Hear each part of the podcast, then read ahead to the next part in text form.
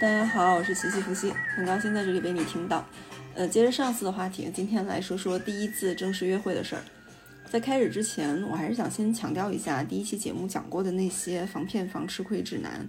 没听过的朋友不妨去听一听。最近我自己就有那么一次，就是没听自己的，然后抱着侥幸心理，非常冒失的约了一个深夜电影作为初次约会，结果果然就是碰到一个，呃，就是很不愉快的经历。那个电影看了不到三分之一，我就站起来走了，我就还挺气自己的，就明明都总结好了自己的原则，却没有坚持去执行，就多少有点那个活该的成分。那除了这次以外呢，我回顾了一下其他的初次约会，其中被我主动否决的大概占四分之一。我觉得我这个通过率给的还是比较宽容，因为我觉得很难通过一次短短的见面去足够了解一个人嘛。所以一般没有特别突出的问题的话，我都愿意继续多了解一下。然后有问题的那些呢，要么是对方本人有些奇奇怪怪的点。要么是见面的过程让我非常的不舒服，那这两种我可能就会直接 pass 掉了。然后在剩下的四十多个人里面，见过面之后没再主动联系过我的有五个，呃，虽然有联系，但是没有明确表达过说要再见面，也没约没约过的这些有差不多五六个，呃，所以实际上见到了第二面的人就是将近三十个，占到总见面人数的一半儿，然后占到我通过人数的三分之二。嗯，这个总的比率我觉得也还可以，所以我就试着总结了一下关于第一次约会有没有什么注意就值得注意的事项吧，分享在这里。嗯，首先说准备工作，我觉得所谓的准备呢，有百分之九十可能是来自你在日常中日日常生活中对自己的要求，嗯，只有百分之十大概是可以在约约会之前仔细准备的。我自己在最开始见别人之前呢，也会多少有点忐忑。我觉得这个很正常，因为你对结果有期待嘛，而且对过程不熟悉。我有时候也会为了，比如穿什么风格呀，要不要化妆啊，这之类的问题来来回回纠结好半天，然后就是一种内耗的过程。直到后来就慢慢就想通了，就是我日常最熟悉、最舒服的状态，就是应就是我应该拿给别人看的状态。那我的外貌。我的谈吐、我的性格、我的行为习惯，这些都是在几十年的成长过程里面一点一点积累出来、塑造、塑造出来出来的。所以，我其实没有必要去假装成为别的样子。就算我能装得了一时，我也不可能长期的装下去。嗯，所以，与其在约会之前去纠结怎么遮瑕、怎么打粉底，我，我我觉得不如在日常就做好皮肤管理。与其在约会前去临时准备一些问题和话题，你不如在平常的生活里面多丰富自己。然后，如果已经意识到自己有什么不好的习惯，比如吃饭吧唧嘴，呃，坐着抖腿，或者没事就抠抠鼻子、掏掏耳朵，好多人有这种毛病，那就在平常把他们去克服好，等到约会的时候再去硬凹这些习惯，一般是凹不过来的。当然，就是每个人都有自己的特质嘛，有自己的特点和风格。我并不认为说我们要为了取悦他人，然后去刻意这样那样的过分规训自己，把自己变成一个好像。很完美、很规整的人，我是觉得对自己介意的那些点，而且你觉得别人也会介意的那些点，那你是完全可以有意识的在漫长的平日里面去处理好他们，这样在你拿出去见人的时候，才是一个自信的、从容的、自然的状态。当然，如果本身就是一个不拘不拘小节的人，然后就喜欢自己的一些奇奇怪怪的特质，甚至完全不在意别人的眼光，那这种我就真的建议就是大胆做自己，依次去筛选真正匹配的人。那除了上面说的这个百分之九十，另外的百分之十能够临时抱佛脚的是什么呢？嗯，我个人的一个习惯就是在见面前把对方的资料和我们之前聊过的主要内容再复习一下。嗯，这个尤其是推荐给记性不太好的那些朋友们，因为我遇到过一些人，他在见面的时候又重复问了很多非常基础的信息，或者是聊天已经讲到过的信息。嗯，比如我老家是哪里呀？我是哪个学校的？做什么工作？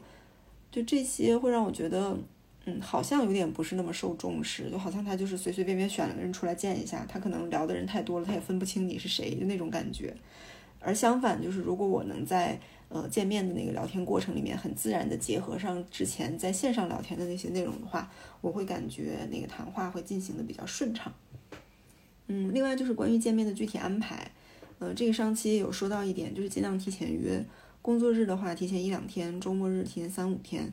至于见面的内容的话，我其实是倾向于吃饭，因为别的事情它其实都不会比吃饭更日常。比如我也约过逛公园儿，那那个中中途就是碰到沉默的时候，那真的就是完全的沉默，完全的尴尬。但你吃饭的话，你至少还能吃东西，还能嚼东西，能喝水。你水喝多了，正好还能上厕所嘛，这一下子就打发了不少时间，对吧？嗯，当然，如果有共同的爱好，比如现在很流行的，呃，骑自行车或者飞盘、打球、玩桌游这些，只要是能有交流的活动，我觉得都可以。但比如说我最喜欢的运动是游泳，就不太好约。我之前遇到过一个人，他就非要跟我约游泳，他基本每天都要问我一次：“你你几点去游？在哪儿游？能不能带着我？”这个就很难受，因为。游泳这个活动穿着很暴露，对吧？又不能打扮，你全程是几乎无交流。让你结束以后，两个人要分别在男女更衣室里面待很久，那个有效的沟通的时间就非常的少。那这种东西约的就是，反正我就是怎么想怎么难受。嗯，其实我平常也有看到过一些帖子啊，教大家，就是可能我觉得是不是主要教男生啊，说尽量第一次就是选个咖啡，呃，或者是喝个下午茶，这样的话不仅省钱，而且也方便你去快速的决定要不要走。这种方法就见仁见智吧，可能更适合年轻一点的，或者是追求效率的朋友。我自己就是不太喜欢，嗯，因为我是觉得一顿咖啡的时间快点喝也就半个小时嘛，你就算到一个小时，就反正我见过的很多慢热的人，他在这个过程里面还是一个有点端着的，没怎么放开自己的那个状态。那这个时间根本都不够我决定我要不要走，而且而且你说。我们女生洗澡、化妆、打扮，加上路上的时间，你出去一趟至少要两个小时吧。然后你见了没有半个小时，扭头回家了，就会觉得这门出的就有点亏。那就还是以那个吃饭为例的话，我一般会让男生去选具体的地方，因为一般其实都是他们主动约我出来。这种的话，我会默认第一次是他们来请，呃，所以我要把这个花钱花钱的决定权 留给他们，要不然我选的贵的便宜的都不合适。而且我本来也不挑食，对吃什么也没有什么要求嘛。然后具体的位置的话，我会建议他们去找自己熟悉的地方。呃，一般在他们附近会有他们比较知道、比较清楚，就是比较好吃的这种嘛。嗯，我我过去找他这个都不是问题。但是大部分人还是会选，就是会比较体贴，选一个居中的位置。也有一些很绅士的，他会坚持说，呃，比如来接我呀，或者就来我附近吃什么的。然后这种，嗯，就其实是会有加分吧。然后女生可以出钱吗？当然也可以。呃，如果是我主动邀约见面的，或者是在聊天的过程中，因为一些什么问题说到了的这种，那我我我也会 offer 我来付钱。嗯，可能一般就是稍微有风度一点的男士，他都会坚持第一次是他他付吧。所以其实我我出钱的那个次数是相对少的。嗯，那那有 AA 的吗？当然也有。呃，在这几十个人里面，大概有三四个吧。这种他肯定不会是一个加分项。而且大多数时候其实是减分项，倒不是说本身因为 A A 这件事情有多减分，而是说我见过的这些人里，他能跟我 AA 饭钱的话，那我就是基本上都能从跟他的其他的沟通沟通过程中感受到，他们是多么的那种精致利己主义，就本来就没啥分儿，然后这个行为还减分儿，那就更没有继续的可能性了呗。我之前有一个男同事，他是每次相亲见面他都主动结账。然后他回家以后呢，再跟人家要一半的饭钱。关键他当时见的那几个女生还都是我们别的同事给介绍的比较熟的那些朋友，然后那些女生就都会回来投诉嘛，介绍人也觉得很无语。其实我有做过一个大概几十个人的随机小调研，嗯，大部分三十岁上下的男生他不会对请女生吃一次饭这个事情太过抵触，大概只有百分之二三十的人会比较介意。而且介意的这些人，他其实也没有什么更好的活动推荐。就比如大冬天的话，嗯，推荐我去逛公园或者逛胡同，我觉得这个主意就很糟糕。呃，对我来说，就是那这这些就是这百分之二三十格外抠门的或者格外算计的这种，我觉得直接排除掉其实就好了。因为我也会衡量自己的状况嘛。那平时吃吃喝喝对大家来说都根本就不构成问题，并且生活中我们同事朋友之间大家也挺大方的，会经常互相请吃饭什么的。那如果说我找了一个人，他是这种连吃饭都要斤斤计较人的话，其实我们也没有办法长期待在一起，所以这个本身也是一种筛选嘛。嗯，然后接下来我就直接讲几个例子吧，就是来自那四分之一被我呃直接一次性 pass 掉的人，我们来看看他们都干了什么。嗯，第一个这个小 A，呃，他是发邮件给我认识的，比我稍微大一点儿，是一个还不错的学校的那个。财经学校的吧，本硕，然后工作室在投行，就是经常要见客户、做项目的那种。我只看见过他朋友圈的几张工作的合合照，呃，有很多人就穿着西装，稍微显得有点矮小，别的也看不出来什么。然后吃饭那天是他先到的，他跟我说了桌号，我看见他的时候真的都愣了一下，他整个人坐在那是一个那种街头打工仔的形象，瘦小，然后五官也不好看，皮肤呢就很黑黄，头发乱蓬蓬的，也不知道是太久没打理还是发质本身就那样。然后就显得整个人没有什么精神，然后最关键的就是他穿了一件儿，原本应该是白色的 T 恤，翻领的那种，按说应该是个 Polo 衫啊，就那个，但那个领子由于洗多了有点变形，它竖也竖不起来，折也折不下去，完了就那么软趴趴、皱巴巴的堆在那个脖子上。为什么我说这件衣服应该是白色呢？因为我的视觉告诉我呢，那衣服的袖子到肩膀那个部分部分是红色，而是是黄色。但是我的经验又告诉我说，它应该是被洗成那样的，就是那种白衣服上沾了太多的汗渍，然后时间长了洗不下来的那种感觉。就我我我之前也说过嘛，我这个人真的不太看脸，但是我觉得整洁、得体、有气质这些东西是很重要的。所以那天我真的记得，我是用尽了全部的力气，把自己摁在那个椅子上，非常礼貌的吃完了那顿饭，让自己没有走。但是全程我满脑子想的就一直是这件半袖。我我直到现在我都不能理解，就是他为什么他一个就是工作也还不错，为什么不能去比如说优衣库或者什么买一个一百多块钱的干净一点的半袖来跟人约会？我觉得这个其实不是很难做到的事情。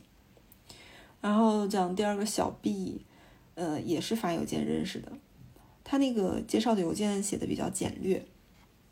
当时是因为他小的时候有当过呃半专业的那种游泳运动员。然后我不是游泳比较多嘛，所以就就着这个话题，我们就聊了聊了很多，然后也就顺理成章的约见了一下。他本人比较高胖，就完全就基本是完全看不出来小时候有运动的那种痕迹。嗯，穿着打扮也稍微显得有点老气，有点像叔叔辈儿。然后这个人给我整体的感觉呢，就是一个比较简单、比较 nice，但是不太自信的那种老北京。我发现我俩就是我见面以后发现啊，我俩除了游泳以外，几乎没有任何一点的共同话题。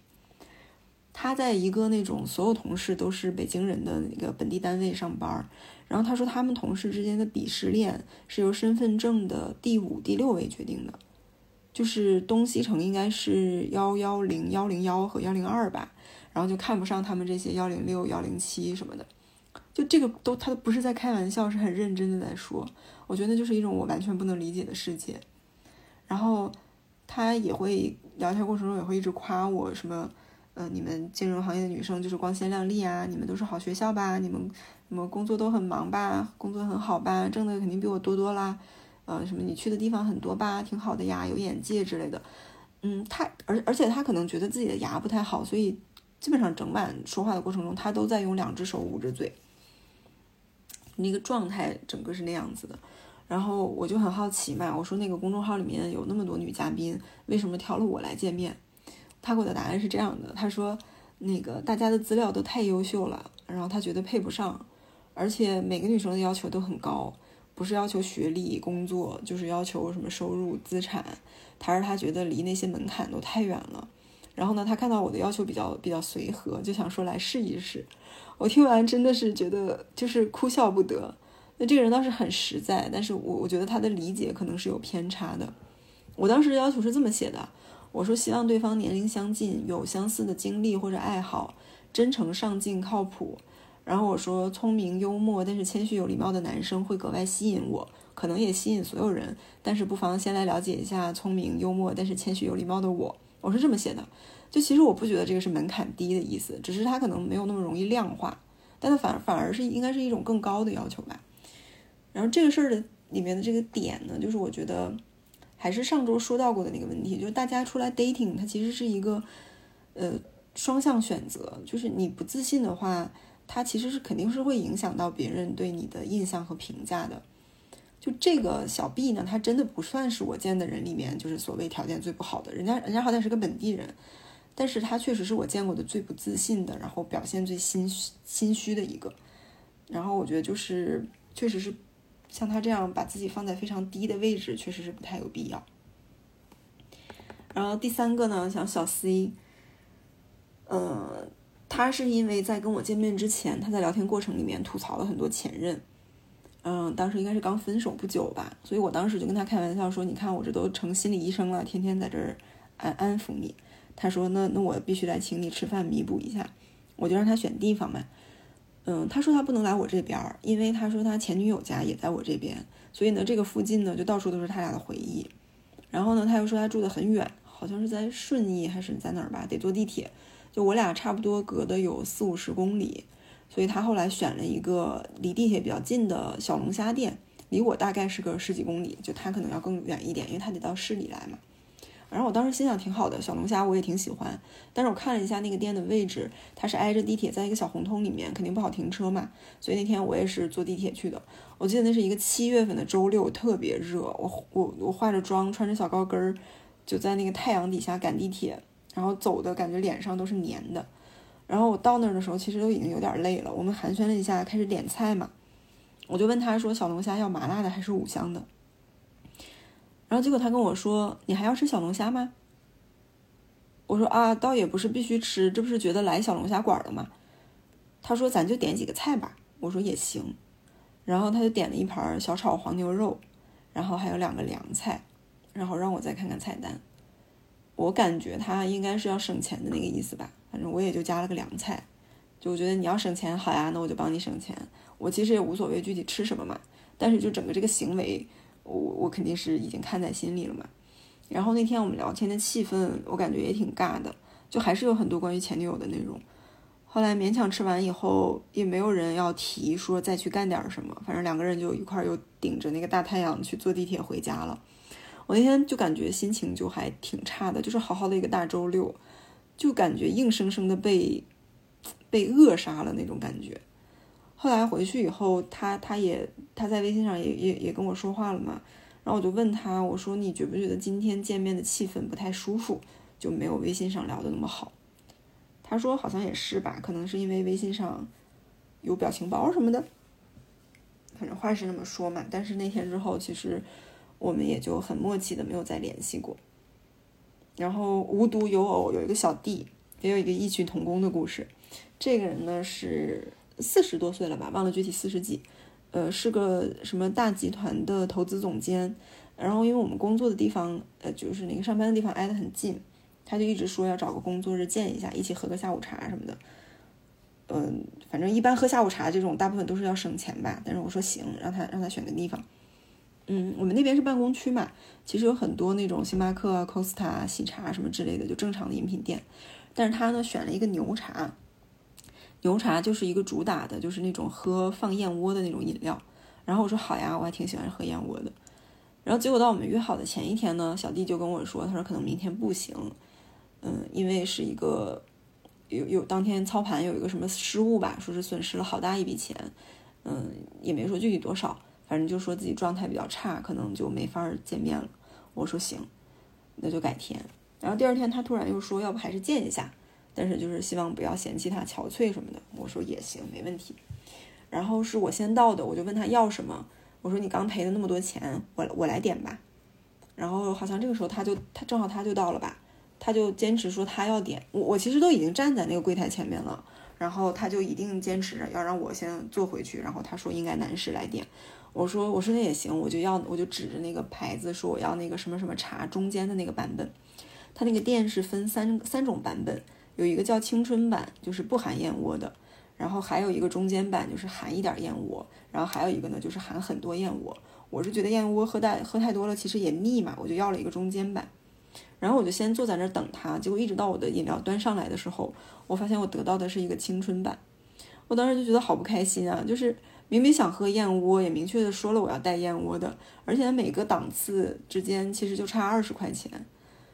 然后我明明要自己买，又不让我买。非要帮我买吧，然后又不让我喝燕窝，你说就这么二十块钱的这点小事儿，我实在不好意思明说，觉得很幼稚，但其实心里还是很不高兴嘛。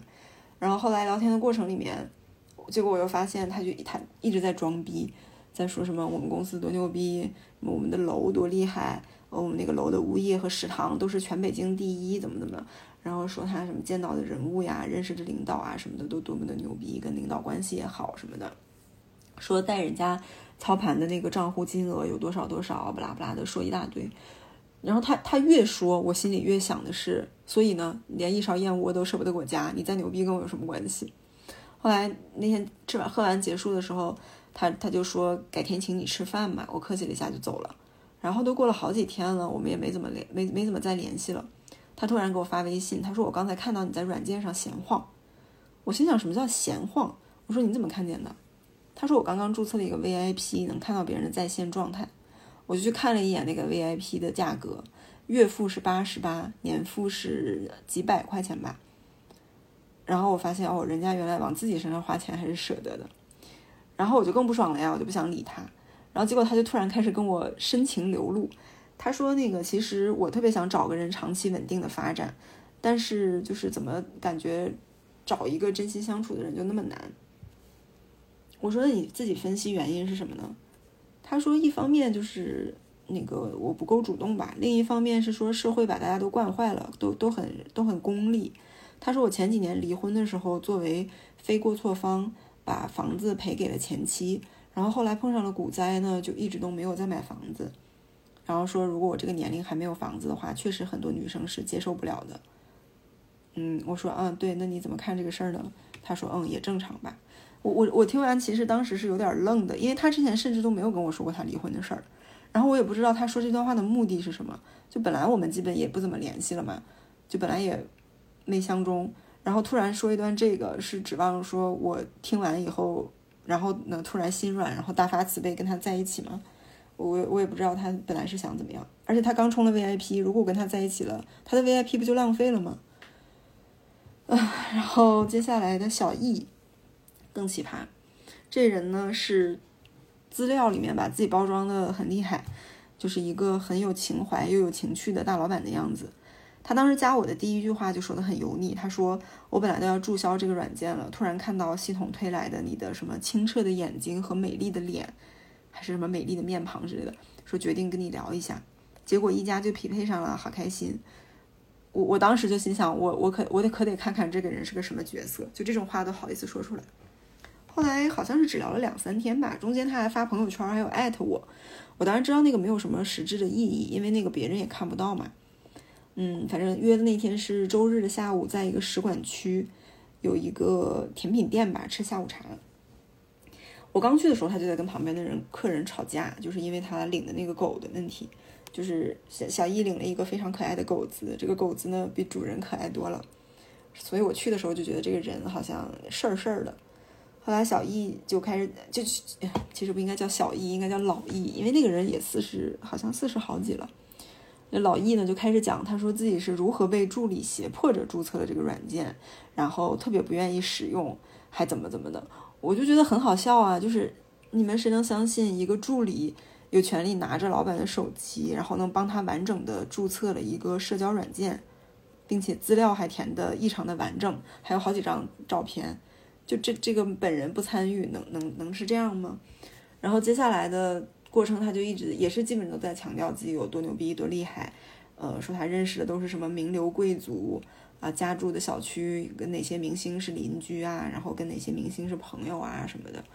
嗯，他认识的人可能就比小弟认识的那一层要更厉害一点。然后呢，他还说自己平常特别的高冷，说一般呢对女生也不会有什么好脸。而这个时候呢，突然给我来了一句说：“可是你看我对你有多特别，我有跟你笑哦。”然后我嗯，我就觉得嗯，他说：“你看我一下午对你微笑了好多次。”我我我我也微笑嘛，我也没说什么。那我心想咋的？我还得给你跪下来谢恩是不是？然后后来到我们要散了的时候，他就陪我在路边打车嘛，他就会突然开始亲我的头发，拉我的手，说我好香什么什么。我那个鸡皮疙瘩真的是掉了一地，就好好在我的车马上来了，我就上车上车走了嘛。回家以后他就发了一个语音，说宝贝到家了吗？我说那你得问宝贝，我不知道。他说你真是他发的语音，他说你真是个小坏蛋，手都给人家了，还说不是宝贝。我当时真的差点吐出来，特别好笑。然后到第二天嘛，工作日的时候，他本来是说那个看晚上有没有时间，然后过来找我一起吃晚饭嘛。然后结果到中午的时候，他说他那个眼他他那段时间眼睛发炎，他说他去打了一个针，然后就散了瞳孔，所以呢就不方便出行。然后呢，他就也是发的语音，他就问我晚上要不要去他家里陪他吃点饭。我就真的要笑出来了，这个意图太明显了。然后我说不好意思，我要加班。然后他就随便说了两句什么，然后后来就没有再说话。第二天还是第三天，我就发现他把我给删了。就嗯，这样一个人。然后最后再讲一个小 F 吧。嗯，这个小 F 当时是一个周日，是临时加上的一个人。那个人的照片还挺有特色，就不算帅，但是那个气质上是有点 A B C 的那种感觉。嗯，我忘了具体当时怎么聊的，反正他就说到说他有好多故事，然后我不是还挺八卦的嘛，我说我想听。他说那你来蓝色港湾吧，那个喝一杯，我就答应了。我想着喝一杯的话，那我就不开车了呗，我就去那个，呃，我就打车过去，然后就特别堵。我可能过去用了差不多一个小时才到，然后结果我到的时候，他跟我说他已经点完了，并且吃完了。我说哦，那你还喝酒吗？他说他健身，所以不喝酒。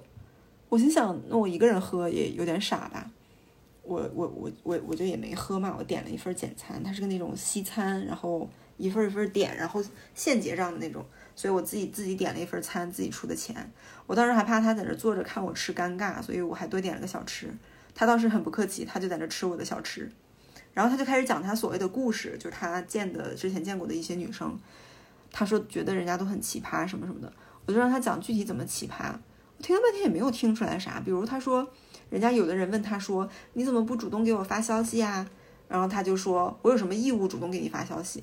我觉得这这这不就是找茬嘛？